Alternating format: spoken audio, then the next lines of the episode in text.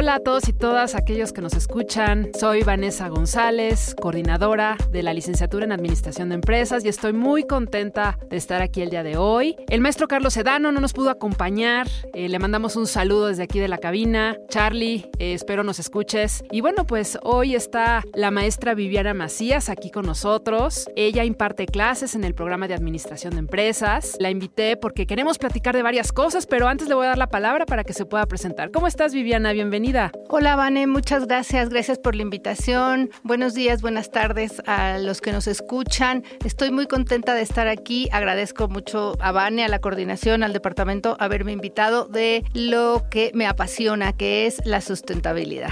Y efectivamente, el día de hoy vamos a hablar de este tema, sustentabilidad, un solo planeta. Y bueno, pues eh, una de las materias que se imparten en el programa es desarrollo sustentable en las organizaciones. Es algo fundamental. Y bueno, pues antes de entrar en materia, Viviana, me gustaría que pudieras platicarnos un poco qué haces en la materia, esta parte sustentable, por qué es tan importante que las y los estudiantes lo puedan entender y comprender. Gracias, Vanessa. Sí, pues mira, la sustentabilidad es un estilo de vida. Actualmente sabemos por muchas informaciones, por muchas investigaciones, por científicos, inclusive hasta políticos y ONGs de la sociedad civil nacional e internacional, de que el planeta está en riesgo. Tenemos una crisis ambiental global desde hace, pues más o menos desde la década de los 70, que ha venido increciendo. Esta crisis ambiental global no ha sido del todo solucionada, aunque claro, hay muchos casos de éxito, por supuesto, pero como un fenómeno global ha venido, digamos, ha causado mucho más atención y han surgido líderes como Greta Thunberg, como jóvenes en Estados Unidos, latinoamericanos, y tenemos, digamos, una gran participación de jóvenes que está preocupado por esta situación y por qué han tomado conciencia de que el planeta es uno, no hay un segundo planeta y es donde les va a tocar vivir a ellos. Entonces yo eso es lo que imparto en mis clases, les documento lo que está este paciente que es el planeta que está en crisis, que tiene una enfermedad y que los causantes de la enfermedad tienen que ver con las actividades que hacemos diariamente, tanto como en nuestras casas como en una actividad profesional, cualquiera que ésta sea, los negocios, la política, la sociedad, la escuela, la academia, cómo nos transportamos, cómo comemos, todo aporta para que esta crisis ambiental estemos en el punto en el que estamos, pero siempre concluyo y me gusta dejar ese mensaje, claro que hay esperanza, no todo está perdido, no echemos la toalla y dijimos, ah, pues ya, total, adiós, no, de verdad, irse a Marte, irse a la Luna, irse a otro planeta no va a ser la solución, tenemos que solucionar los problemas que tenemos en la casa y la casa se llama el planeta. Eso es más o menos a grandes rasgos. Lo que yo trato de inculcarle a mis alumnos en cada semestre y que además me da mucho gusto cada semestre ver rostros nuevos y atender todas sus curiosidades y sus preguntas. Muy interesante, Viviana. Y sí, por lo que dices, esta parte de crear conciencia. Yo veo las nuevas generaciones que traen ese interés de qué puedo hacer para tener un planeta mejor. No es nada más desarrollar algo por cumplir, sino también cómo puedo contribuir desde mi lado, qué puedo hacer para poder tener un mejor planeta, ¿no? Entonces, creo que los estudiantes lo puedan entender, analizar y aterrizar contigo durante la clase, pues es muy importante. Así es, sí, efectivamente, la idea es aterrizarlo, es llevarlo a un estudio de caso, a, más bien a una propuesta, más que estudio, es una propuesta de caso. Ellos escogen su caso y van construyendo lo que es en cualquier ámbito. La empresa no, no tiene que ser ni muy grande ni muy pequeña, es cualquier caso de negocio de organización también, en donde ellos puedan aplicar las herramientas de sustentabilidad que analizamos durante el curso. Muy bien, pues muy interesante. Oye, y bueno, también me gustaría preguntarte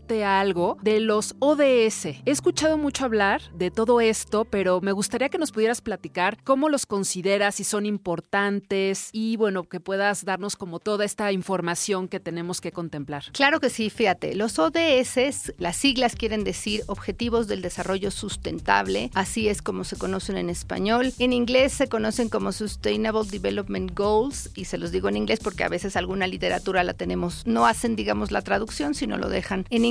Y son 17 objetivos en los que, digamos que toda clase de organizaciones, sociedad civil, personas, empresas, no importa, digamos, el ente social que tú seas, pueden inclusive aplicarse en un condominio, en una colonia, en, este, en un edificio. Y son 17 principios bajo los que hay que actuar, pero también son medibles estos ODS. Y son 17 principios principios de sustentabilidad. Mm, normalmente se piensa que, bueno, la sustentabilidad tiene que ver con esto del reciclaje, con esto de ahorrar agua, con eso de mantener limpia nuestro entorno, pero no, esta visión de ODS ha sido una visión propuesta por las Naciones Unidas, de que sea una visión multidisciplinaria y que tenga un espectro mucho más amplio. Y entonces dentro de estos 17 objetivos del desarrollo sustentable se contemplan, por ejemplo, la equidad de género, la igualdad, la inclusión, el trabajo digno, porque siempre tenemos que pensar, y eso es algo que hago mucho énfasis y a veces se deja de lado, pensamos en sustentabilidad y pensamos, ay, sí, la naturaleza, los árboles, el paisaje, y no, finalmente quienes hacemos sustentabilidad somos los seres humanos, y los seres humanos no deben de ser ajenos a toda esta dinámica planetaria, y los seres humanos trabajamos y ganamos un salario y tenemos condiciones, o debemos de tener condiciones dignas de trabajo, y somos parte de esta dinámica social y natural. Y eso es lo que a grandes rasgos plantean los objetivos del desarrollo sustentable como una herramienta de impacto de alto espectro que abarque todas las posibilidades del desarrollo humano, desarrollo social como sociedad y desarrollo natural como planeta.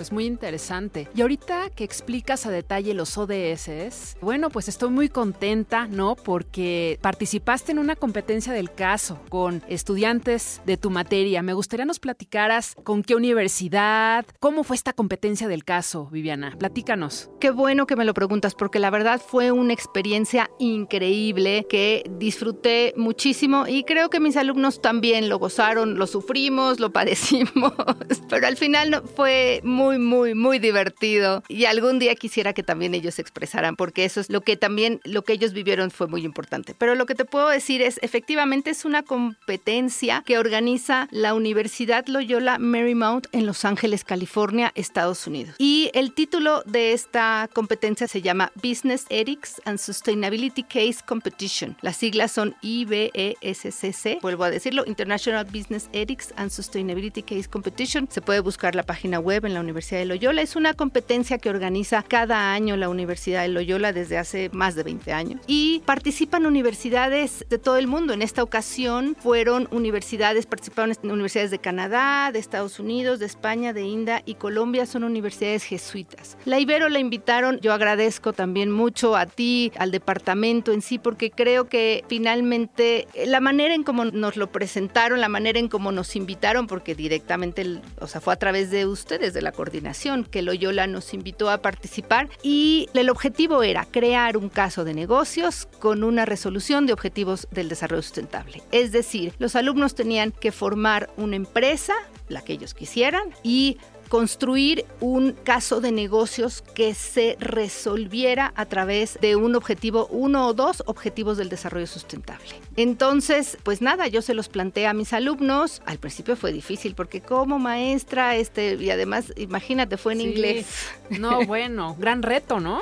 gran reto, gran reto, porque íbamos a presentar en inglés y yo, claro, pues adelante, a ver, ustedes son bilingües, ¿no? Entonces, pero bueno, también ahí idiomas nos ayudó, nos apoyó, estuvimos practicando y finalmente conseguimos dos equipos de alumnos. Eh, además, tengo que decirte que fueron alumnos de Administración de Empresas y algunos de Mercadotecnia que toman la materia. Se formaron dos equipos. Uno se llamó Aquaclean y el otro se llamó Renovive SADCB. Aquaclean lo que hizo es decidió limpiar una presa que se llama la presa Endó en el estado de Hidalgo y Endó no es un nombre en inglés, es un nombre otomí, que ellos decidieron, digamos, limpiar y el, el ODS que usaron pues fue el de trabajar con agua, con agua dulce porque hay otro ODS que trabaja con mar. Y el otro Renovive, ese ADCB decidió incluir eh, o trabajar con el ODS que es, tiene que ver con el cambio climático, que es energías renovables y trabajó un caso en Aguascalientes de formar un parque solar un parque que tenía paneles solares y dotar a la población con energía solar. Escogieron Aguascalientes ya que Aguascalientes es un estado que tiene mucho que ver con la manufactura de los automóviles. Se exportan muchas partes automovilísticas, pero la visión de ODS fue que el sobrante de captación de energía se iba a ir a las escuelas públicas que ellos investigaron que no tenían suficiente electricidad, no tenían acceso al Wi-Fi y entonces iban a dotar por medio de a las empresas, al negocio le iban a dar, iba a poner el parque, iba a financiar el parque solar y era un, digamos, un aspecto social el que las escuelas públicas tuvieran este Wi-Fi. Y además averiguaron que en Aguascalientes el desfile del Día de Muertos es súper importantísimo, tiene muchísima importancia en todo México, sí, pero ellos averiguaron que en Aguascalientes es sumamente importante. Entonces, parte del servicio de captar la energía solar se iba a ir también al desarrollo de este desfile del Día de Muertos. Y te comento este caso porque crees.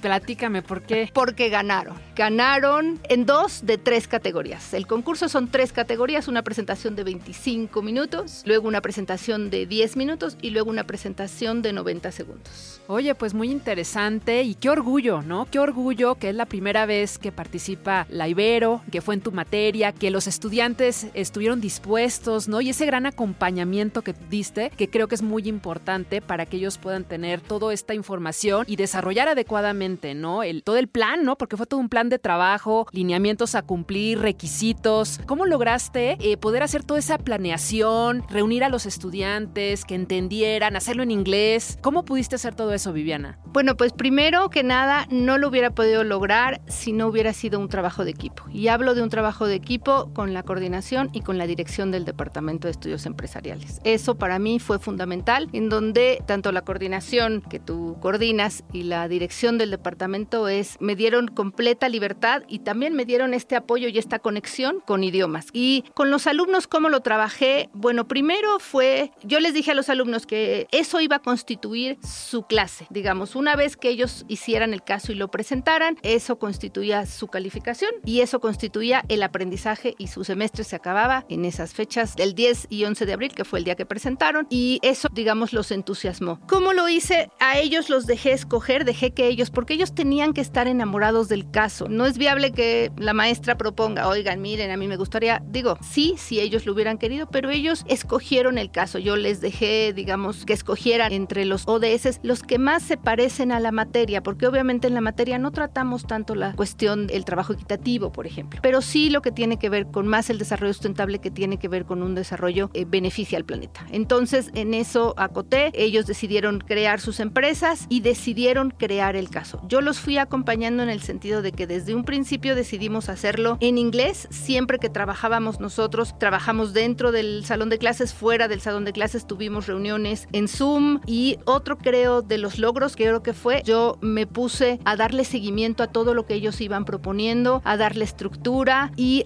también nos ayudó mucho una cosa, ¿sabes qué? Que yo tenía, yo invité a, a dos expertos, uno en temas de energías renovables que trabaja en una empresa y invité a una maestra que trabaja con mercadotecnia y ella trabaja mucho, ella es una emprendedora joven y trabaja también con jóvenes específicamente. Entonces ellos también me ayudaron mucho y apoyaron a los jóvenes, a los alumnos en crear, ir creando el caso. Lo fuimos creando, lo fuimos desarrollando, siempre acompañándolos, nos reuníamos en Zoom, hablábamos en inglés todo el tiempo y bueno, también tuvimos sesiones con idiomas, nos corrigieron, pero además, insisto, yo no hubiera podido hacer esto, no, de hecho no lo considero un logro personal, sino lo considero un logro de, de equipo. Desde el departamento agradezco todo el apoyo y pues el día del evento les llevé donas, les llevé café, los apoyé en todos sentidos y siempre estuve, digamos, ahí para ellos, porque creo que es lo más importante, que se sienten acompañados, que no están solos. Como tú dices, como equipo, porque por un lado es tu liderazgo, tu dirección con ellos, bajo los lineamientos de la competencia de caso, y ellos también ese seguimiento, ¿no? Y ese compromiso de decir, hoy tenemos reunión, hoy vamos a desarrollar esta parte del tema, hoy tenemos que practicar, hoy tenemos sesión, ¿no? Y toda esta parte donde los jueces escuchaban a todos los competidores, entonces, bueno, pues yo creo que sí, es un excelente aprendizaje para ellos. Y bueno, aquí tengo yo una duda, Viviana, a mí me gustaría saber de todo esto que trabajaste con los estudiantes, ¿qué crees que fue lo que más les costó trabajo? O sea, que llegaron un momento de, híjole, seguimos, no, vamos adelante, todas estas emociones que se pueden vivir. Pues mira, creo que les costó trabajo y de hecho esta es la finalidad del concurso es uno de los objetivos, es exponerse, es ponerse ante un micrófono, ante una pantalla a un espectador que son sus jueces, que no es la maestra, no es la universidad, es una universidad extranjera y que van a ser, digamos, calificados. Pero ese es el objetivo del concurso, que los alumnos tengan soltura, porque finalmente este es como un caso real. Les costó también trabajo la parte financiera, esa parte les costó un poco de trabajo y otra cosa que sí les costó trabajo es justamente armar la propuesta de desarrollo sustentable desde un enfoque de objetivos del desarrollo sustentable, porque lo que ellos al principio tenían era un plan de negocio, era la venta de un producto o de un servicio y ese no es el objetivo. El objetivo es armarlo con ODS, pero eso que les costó trabajo yo estoy segura que se lo llevan para toda la vida. Y lo otro es algo que dijiste y es muy importante, es el compromiso. Es decir, yo me pude meter en sus vidas a través del chat. Sí pusimos horarios, les dije hasta las 12 de la noche, no más, pero sí me pude como meter en sus vidas porque lo seguía hasta, claro, como era Semana Santa y ellos algunos ya tenían programado un viaje, me metí yo hasta sus vacaciones, ¿no? Entonces ese compromiso, esa apertura que ellos tuvieron hacia mí de que yo podía entrar en sus vidas de esa manera, tres semanas, pero así fue, y además que el alumno también, que el estudiante, que el joven se dejara guiar, o sea, esta parte, pero al final, de verdad, ver su sonrisa, ver el gusto, y creo que salieron muy contentos. Sí, la verdad es que los vi, ¿no? Ese día que fueron al departamento, que les dimos el premio y creo que es un orgullo decir, llegué hasta aquí, ¿no? Porque a lo mejor en un inicio ellos no tenían idea, ¿no? De cómo iba a ser todo este proceso, este plan de trabajo, estos lineamientos que tenían que cumplir, pero al final esa satisfacción de decir, lo logré y además ganar, ¿no? O sea, creo que ellos no se lo esperaban, ¿no? O sea, yo creo que para ellos era, ya gané con solo el participar en esta primera competencia, que nunca se había dado. Entonces, para esa parte ya es un logro, es un avance, pero además tener un premio, qué redituable, qué padre para ellos. Fíjate que sí, Vane, participaron 25 universidades, ¿no? De estos países que ya mencioné. Y una cosa súper importante que sí quiero hacer énfasis, esto es parte de la internacionalización. O sea, presentaron un caso de negocios en México, desde México, pero lo presentaron en inglés y ante un jurado norteamericano, ¿sí? Entonces eso creo que es parte de una práctica que la internacionalización es fundamental para su formación como estudiantes de licenciatura de la Iberoamericana, pero esto es, digamos, desde un espacio, desde su aula, por armarlo de alguna manera, de verdad creo que sí se internacionalizaron.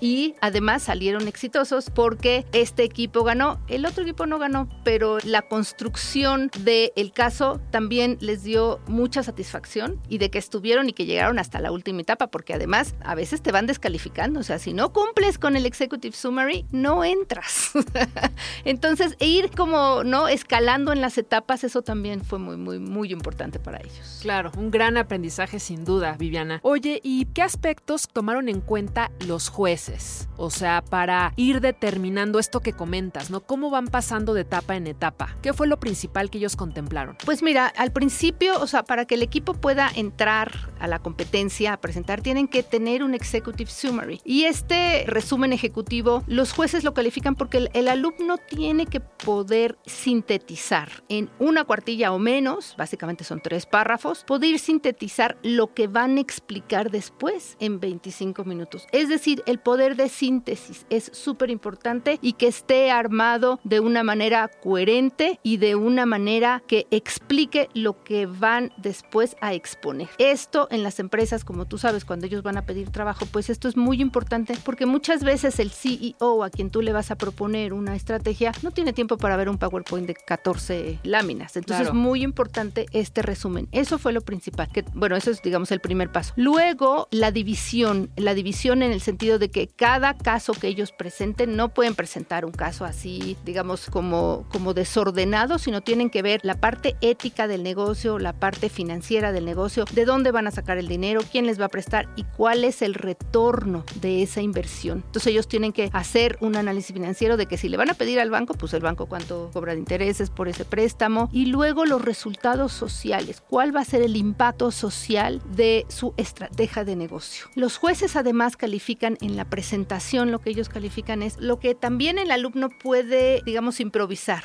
Y te cuento, tú estuviste ahí, tú lo viste, claro. que es que bueno, resulta que este año el reloj, o sea, tuvimos ahí un problema con los horarios entre el horario de Los Ángeles y no, y entonces cómo lo resolvimos y eso también lo califican, lo resolvimos de que se pusieron dos alumnos en una misma pantalla, ¿no? Para no perder tiempo, porque es que también aquí el cronómetro es muy importante, ¿no? Entonces ellos tienen que haber ya, digamos, como ensayado que tanto se va a llevar cada parte, la parte ética, la parte de negocios, la parte social, la parte del retorno de inversión, tiene que tener, digamos, tienen que hablar seis minutos, seis minutos y no se pueden pasar. Eso es muy importante, no pueden quedarse como, ay, no, ya, me ganó el tiempo. Eso también lo califican. Es decir, cómo es que el alumno se desenvuelve ante un caso imprevisto. Eso también creo que fue un aprendizaje. La presencia también fue muy importante, tenían que venir bien vestidos, bien peinados, este, ¿no? Y presentarse porque el objetivo del concurso es que lo presentes que sea un caso real, que sea un caso de negocio real y que actúes como si estuvieras ante un equipo, un CEO, un equipo importante, un equipo de alto nivel en una empresa. Pues muy interesante, Viviana. La verdad, qué gran experiencia para los estudiantes el haber podido participar en esta competencia del caso a nivel internacional, ¿no? Sin duda, pues fue todo un reto muy importante, pero al final tuvo una satisfacción muy grande. Y bueno, pues se nos acaba el tiempo. Viviana, la verdad te agradezco muchísimo el espacio, el que hayas podido venir y compartir con todos los que nos están escuchando, pues todo este tema tan interesante que es la sustentabilidad, los ODS, que es algo que tenemos que ir haciendo, ¿no? Y como tú dices, todo para tener un mejor planeta, ¿no? Porque no tenemos otro, entonces pues hay que cuidarlo. Y bueno, pues nos veremos próximamente en el siguiente podcast que espero que les interese y les agradezco muchísimo el que nos hayan aquí escuchado. Viviana, muchas gracias por estar aquí. Gracias a ti, Vane, gracias al maestro Carlos Sedano por este espacio, porque me abre un espacio para poder hablar de verdad esta gran experiencia y yo los invito a todos el año que entra otra vez, se va a abrir este concurso y de verdad que es una experiencia muy, muy enriquecedora. Y de verdad, muchas gracias por invitarme a grabar este podcast y estoy a tus órdenes para